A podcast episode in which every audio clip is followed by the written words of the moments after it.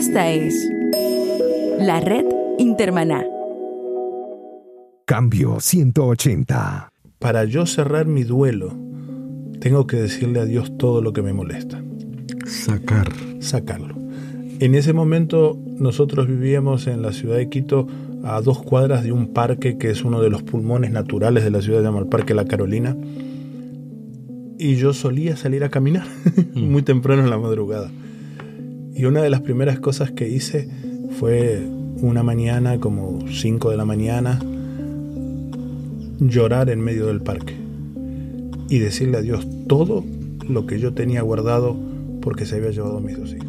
¿Está Dios en control cuando enfrentamos las crisis de la vida?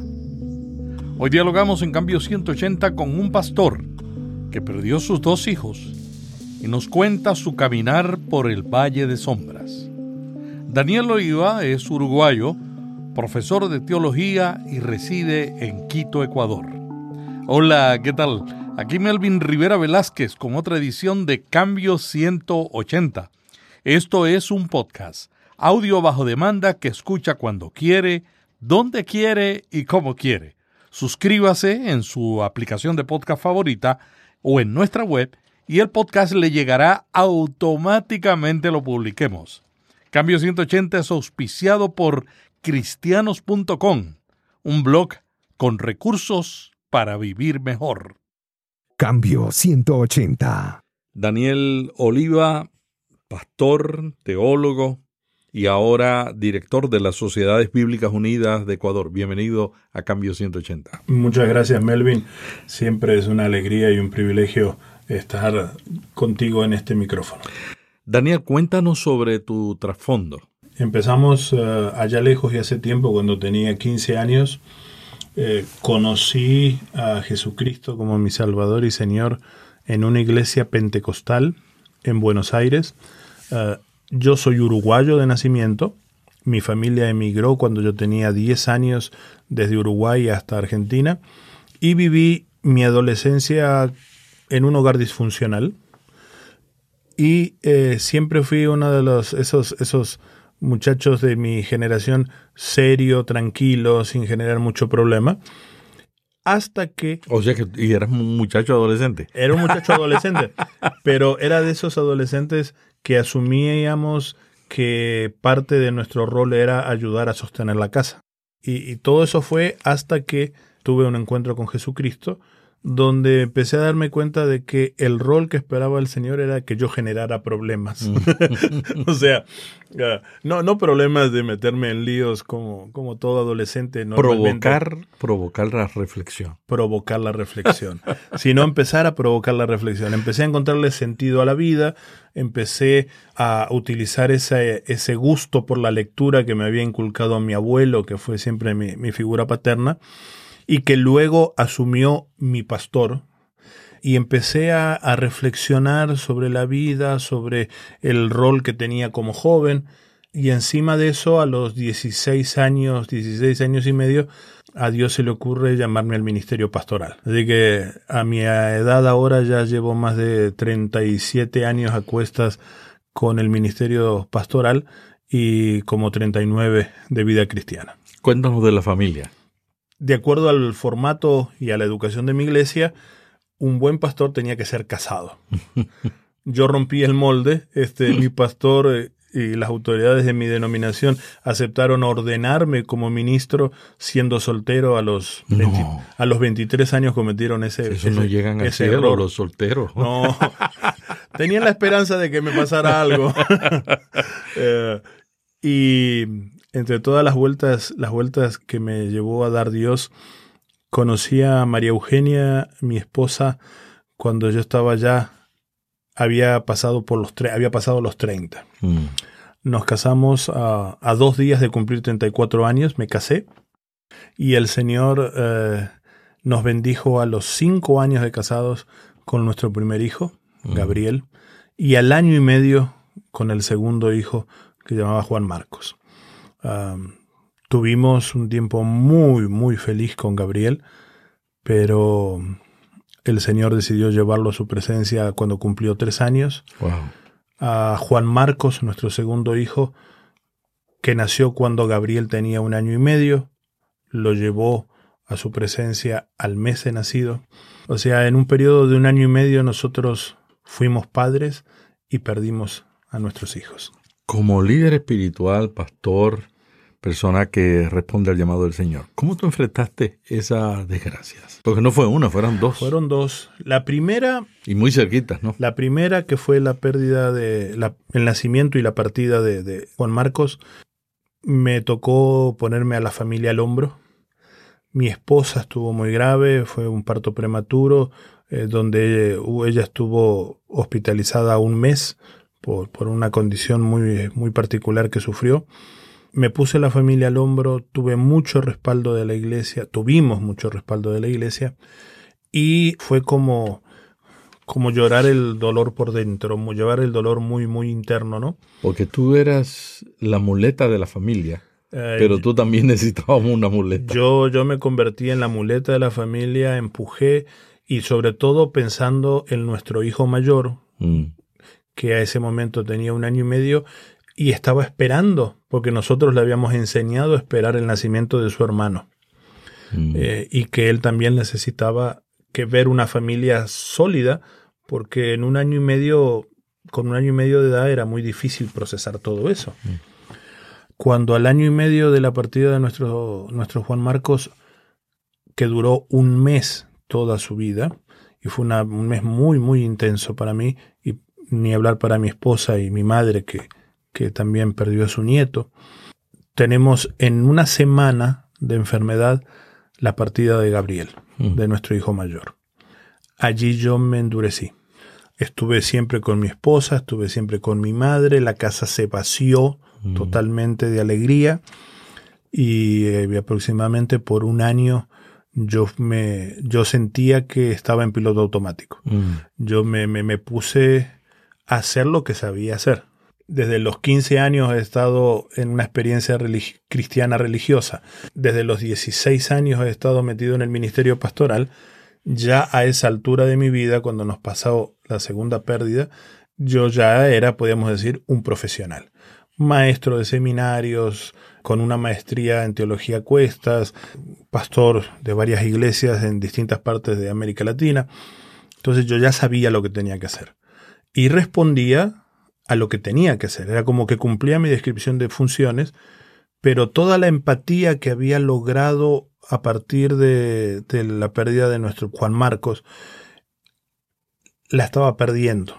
Eh, se endureció mi ministerio, mm. mi carácter se endureció más de lo mm. que suele ser duro, hasta que recuperé, gracias a un compatriota tuyo, un maestro puertorriqueño, Roberto Amparo Rivera, mm. que tuve la bendición de conocerlo en, en, varios cursos. Y siempre en las pérdidas nuestra, de nuestra familia, él estuvo presente, como pastor. Con Roberto Amparo, en un último curso que tomé antes de que él partiera con el Señor, recuperé la capacidad de dar gracias a Dios en todo. Uy, pero eso es difícil. Como, como nos dice Primera Tesalonicenses capítulo 5, verso 18. Todos lo repetimos. Todos, lo, repetimos. Todos los conocemos. Pero, pero cuando nos llega el momento. Te, prometo, te prometo, te prometo, Melvin, que allí, en ese curso, yo me pude quebrantar, llorar en los brazos de mi maestro mm. y dar gracias a Dios por todo. Qué bueno. Y allí entonces empezamos de nuevo. Personalmente para mí ese fue un antes y un después. Este, y eh, pasados cuatro años de la pérdida de nuestro, nuestro último hijo, el primero, pero fue el, segundo en partir, con mi esposa tomamos la decisión de ser padres nuevamente. Eh, no por, por el lado biológico, sino padres del corazón. Iniciamos un proceso de adopción que Dios nos bendijo en 10 meses contra todos los pronósticos mm. de los trámites legales de, Ecuador. En 10 meses tuvimos en nuestros brazos a nuestra hija que a la sazón tenía dos añitos de vida y hoy es el, motor de nuestra vida, la pasión. Y puedo decir que eh, yo que tuve la oportunidad de criar junto con mi esposa a un varoncito por tres años, empezar a criar una hija fue entrar a un mundo desconocido.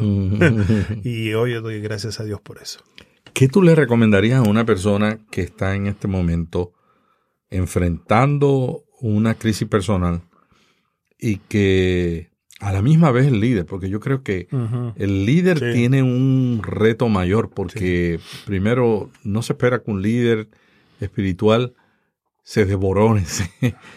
Pero por otro lado somos humanos. Sí, O sea, sí, sí, eh, totalmente. Al contrario, la gente no entiende y el líder no, no tiene tantos amigos como que puede ir sin que ese amigo se lo cuente a todo el mundo. Sí. ¿Qué tú le recomendarías a un líder que está en esa situación de enfrentando una desgracia donde el mundo se le ha roto en pedazos? En primer lugar, puedo decir lo que a mí me funcionó. Ujú.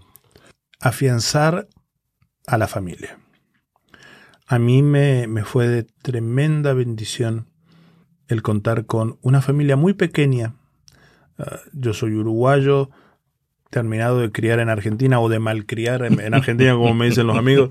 Este, y, y mi familia nuclear es básicamente mi esposa y mi madre, que vive con nosotros pero afianzar ese vínculo de familia, especialmente el vínculo con mi esposa. Sé que la- las estadísticas dicen que muy probablemente un matrimonio no dura luego de la pérdida de un hijo, pero yo ¿Por qué? ¿Por qué? creo que eso pasa cuando perdemos de vista los roles que tenemos. Mm, Creo que muchas veces en los matrimonios, aún en los matrimonios jóvenes, cuando nace un hijo, es como que derivamos nuestro amor incondicional hacia el hijo o la hija y nos olvidamos que tenemos un compromiso previo de amor incondicional hacia el cónyuge o la cónyuge. Entonces, eh, y creo que es natural que eso suceda, esa transferencia de amor. Pero yo diría que estamos más desafiados y lo utilizo mucho cuando doy consejerías prematrimoniales. No es una transferencia de amor dejando la primera cuenta en cero, sino es un, un compartimento de amor. O sea, yo no puedo transferir el 100% de mi amor hacia mi hijo o mi hija y dejar a mi cónyuge en cero. Es decir, entonces sigo, ahora nuestra función ya no es ser más marido y mujer, ahora somos padres. Y eso significa que, que yo ya voy a estar velando por mi hijo, velando por mi hija, vos igual, y entonces eh, rompemos la conexión y rompemos el vínculo. Entonces yo creo que las estadísticas se basan a partir, las estadísticas que creo que son ciertas, yo creo mucho en las estadísticas, le, doy- le- le presto mucha atención, quiero decir, se basan en un problema de mala comprensión de nuestro rol como esposo y esposa. ¿Y cuando se van los hijos? Cuando se van los hijos, nos encontramos con ese síndrome del nido vacío, que, que la lógica tendría que decir es el momento donde empezamos a explorar nuevas formas de amarnos como esposo y esposa, pero como hemos vivido siempre derivando todo hacia, hacia el, el otro vínculo, que es el, el- el vínculo del hijo o la hija, entonces nos encontramos con que ya estamos ante un desconocido, porque hemos perdido la capacidad de amarnos aún con el gesto y el silencio. Ah, Todos sabemos lo que pasa cuando criamos niños, Mm.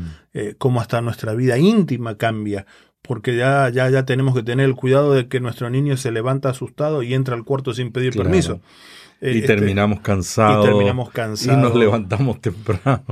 eh, nos levantamos temprano, terminamos pensando en cómo vamos a pagar la pensión de la escuela, Mm. terminamos pensando qué significa, por ejemplo, energía cinética. Mm. Y, y te lo digo porque Mm. en esta última semana mi esposa y yo nos tuvimos que poner a pensar y a repasar el ciclo de la energía, desde la energía potencial hasta la cinética, para ayudar a nuestra hija de casi nueve años a hacer un proyecto de la escuela.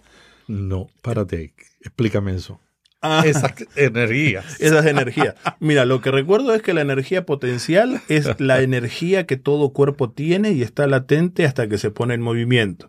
La energía cinética es la energía que genera un cuerpo o que se ejerce sobre un cuerpo para ponerlo en movimiento. Hasta ahí llegué. Después Mm. lo que hice fue recortar figuritas y armar una cartulina. Mm. Pero ¿Y qué te pasó? eso fue, eso fue una de las cosas que, que apunta a lo que tú dices. El, el hecho concreto de terminar cansado. Llegar yo a la casa nueve y media de la noche y con mi esposa quedarnos hasta las once armando un cuadro que nuestra hija debía presentar el otro día en un trabajo grupal. Obviamente nuestra vida cambia, pero no puede cambiar tanto como para llegar al momento de cuando nuestra hija se vaya de la casa a seguir su vida No hay relación. Y encontrarnos dos ujú, Eso es duro. Y creo que ese es uno de los temas que nos debemos como iglesias desarrollar en un proceso de discipulado para matrimonios si queremos ver que nuestros matrimonios cuando lleguen a la edad de pintarse las canas y quedarse solos en la casa sigan tan unidos como al principio. ¿Por qué me miraste a mí cuando dijiste mirar, eh, pintarse las caras? Ah, no, porque yo, yo, yo, yo no pude cortarme el pelo antes del viaje que me, que me trajo por acá y, y ya hoy me di cuenta de que tengo más canas de las que me gustan. Pero yo, fíjate, lo que tú estás contando es una experiencia muy íntima y yo creo que todo padre siempre, siempre vivimos preocupados, inclusive los abuelos. Yo soy abuelo y cuando yo miro a mis nietos, y digo, ¿qué sucedería si uno de mis nietos se va? Entonces, es, es- uno entraría, eh, a, a veces pensamos, no estamos listos, no, eh, ¿cómo lo vamos a tomar? Porque de repente el líder espiritual no se puede caer. Sí, sí, tú me dices cuando un nieto se va, si es que se va. o un que- nieto o un hijo, ¿no? que, que parte, que, Que parte con el que Señor. parte con el Señor. Mira, yo creo que uno de los elementos que a mí me ayudó mucho a procesar mi duelo Mm. o mis duelos, porque nosotros estábamos procesando el duelo de la partida de nuestro segundo hijo, Juan Marco, cuando de repente en una semana se nos desató el duelo por el primero. Mm. O sea, no tuvimos tiempo casi. Y en medio de toda esa lucha de sostener la familia, yo me encontré en un supermercado en la ciudad de Quito, donde vivimos, con un libro de un autor que creo que escribió ese y otro más, ¿no? No recuerdo, pero no es un autor muy prolífico, que es William Paul Young, que se llama La Cabaña. Eh, tiene un subtítulo que es algo así como Donde la tragedia se encuentra con la eternidad. Y de hecho, quería yo en este viaje que estoy haciendo ahora poder tomarme el tiempo para ver la película, porque escribieron una peli hicieron una película sobre ese libro, que he tenido críticas muy buenas. He leído críticas muy buenas. Este, pero me, me, me ayudó mucho ese libro a entender el encuentro con Dios en medio de un dolor tan indescriptible. El libro y la película se basan en un personaje, en un La hija del... que el- un esposo, el padre de una familia y un esposo que en unas vacaciones en la zona de en la zona de Seattle, eh, en el estado de Oregon creo que es, eh, o Seattle, o es- creo que es el estado de Oregon en la costa en la costa oeste de los Estados Unidos, eh, salen de vacaciones a un camping este, y el último día antes de salir, antes de volver a, las actividades de la casa, terminando las vacaciones, un psicópata secuestra a la hija más pequeña y se desata la tragedia. Y lo único que logran eh, recuperar es, después de, un par de días de- de investigación policial, encuentran en una cabaña abandonada en medio del bosque su vestido sobre una mancha de sangre en el piso. Nunca recuperan el cadáver, no... Y como dice William Paul Young, pone en boca del, del personaje que mm, de vez en cuando, a partir de ese momento, recibían como invitada a la depresión. Y vive un periodo de tiempo en depresión, eh, saliendo adelante, pero el silencio era permanente en la casa. Hasta que una tarde, en invierno, en un invierno muy crudo, en la zona donde vivían, encuentra en el buzón de la casa una carta sin remitente dirigida a su nombre, el, el papá del el protagonista de la historia, y era una carta de Dios que le invitaba a volver a encontrarse con él en la cabaña. Mm. Así nomás. Toda una historia así como de casi como de suspenso, muy muy muy loca, muy Mm. fantasiosa, hasta que este hombre decide acudir a la cita y encuentra la cabaña tal como estaba, peor todavía, Mm. destruida, arruinada por el tiempo. Cuando decide volverse al carro para salir del bosque, siente un ruido detrás, ve como una luz y empieza la cabaña a transformarse y de una cosa derruida y abandonada cobra todo el aspecto de una casa llena de vida, Mm. con la voz de una mujer negra cantando en la cocina y la chimenea sacando humo y olores de comida. Cuando se acerca, se encuentra con la dueña de casa, que le dice que se llama papá. o sea, a mí primero cuando leí eso en el supermercado y me decidió comprar el libro, eh, fue la alegoría de Dios que nosotros llamamos Padre en un cuerpo de mujer afroamericana. Eso Eh, nada más. Eso ya solo le chocó me a medio mundo. me cautivó y compré el libro. Y es el encuentro. ¿Y el Espíritu Santo? Y el Espíritu Santo es una mujer asiática. Sí, sí, no. Y es interesante. La describe como una mujer asiática muy frágil aparentemente, pero con, con- con toda esa agilidad.